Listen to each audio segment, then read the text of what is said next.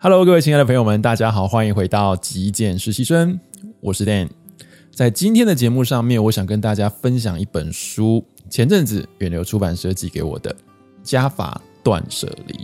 作者是藤冈南，一位日本的作家，同时也是电台的主持人，偶尔呢也会帮一些电影或书籍撰写评论。这本书的出版契机呢，也正是因为一部电影《型男断舍离》的电影影评邀稿，那么就让作者在看完电影之后，冒出了我也想要试试看的念头。他想要去呃模仿，想要尝试一下电影里头的某些情节。那究竟作者想尝试什么呢？就是挑战从几乎是家徒四壁的状态开始，按照每天只取用一件物品这样子的规则度过。一百天，所以他是想要借由慢慢累加的方式去评估自己究竟需要什么东西，跟一般我们所理解的减法哲学，诶，是从不同的方向来感受简单生活所创造的价值哦。那作者为了避免造成家人的不便，所以他另外租了房子。进行挑战。那么在看完这本书之后，我大概整理了几个我觉得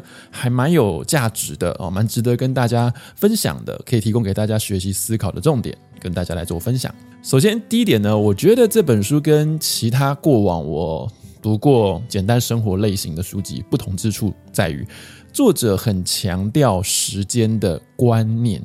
他在空无一物的空间中特别能够感受到时间的流动，例如。一开始他会觉得时间过得特别慢，因为空间中没有任何东西可以提供给他消遣哦，所以啊、甚至他也没有时钟，所以呢，有很多时候呢是透过观察太阳光的角度来感受时间的。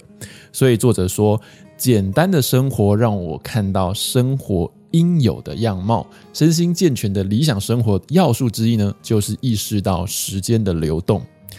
另外，他还提到有一个。啊、概念我觉得蛮有意思的，就是增加时间的工具。时间怎么增加呢？他说，例如洗衣机这个东西，在没有洗衣机的时候呢，它是啊、用手洗。那用手洗确实是蛮花费时间的。同时啊，如果在冬天的时候天气很冷，用手洗就会觉得诶很不舒服。那作者说，把洗衣机加入到他的生活之后，他发现这个洗衣机仿佛能够把这种悠闲的时光当作礼物一样。回赠给他哦，呃，用机器来洗自己，就有更多余的时间可以休息，做自己想要做的事情哦。那另外一个呢，像是功能比较单一的削皮器也是如此，因为作者其实蛮常下厨的。原来呢，他只是用刀子慢慢的去皮，但是有了削皮机之后呢，他发现可以为生活节省下许多的时间。所以有，我想这个概念也可以提供我们未来在选物的时候，不妨。把这个增加时间啊，可以增加时间这样子的道具、这样的工具纳入我们的选物考量之中了。OK，那么接下来第二点呢，就是我在用心款待自己的极简生活那期节目中有分享过，有蛮多人都会舍不得把好的东西拿出来用。那这本书的作者也提到类似的概念，他说简单生活呢，因为只能够选择一件单品，所以同时呢，也决定了。谁会是这件单品里面的第一名，也就是唯一要跳出来的那一个啊？那比方说他在选择盘子的时候，当他要取出盘子的时候呢，诶，下意识的就想要去挑那个以前最常用的盘子，但是他突然之间呢，发现他心里头冒出了一个念头。他问他自己：“这个究竟是他最喜欢的盘子吗？”哦，那答案是否定的。其实呢，他的这个盘子哦，是他以前最常用，那多半都是他认为打破的也无所谓的盘子哦。不过他现在认为，在这个一百天的这种挑战之中呢，作者呢，他觉得还是得要去拿他真心喜欢的，而不是以前常用的那一个。所以他说了，日常使用自己真爱的东西呢，也会让人感觉到幸福，这点是非常重要的。OK，接下来的第三点，也是我今天想跟各位分享的最后一点，就是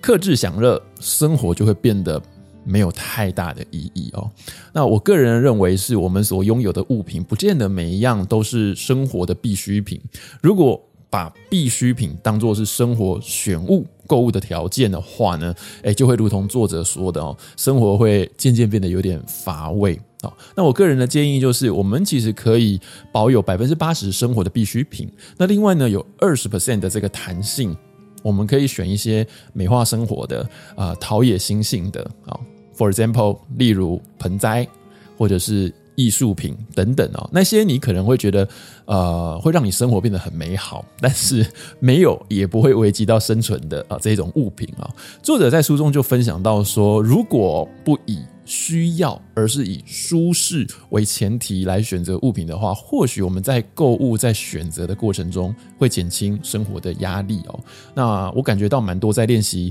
简单生活的人，在一开始蛮容易被。嗯，必须或者是需要这样子的一种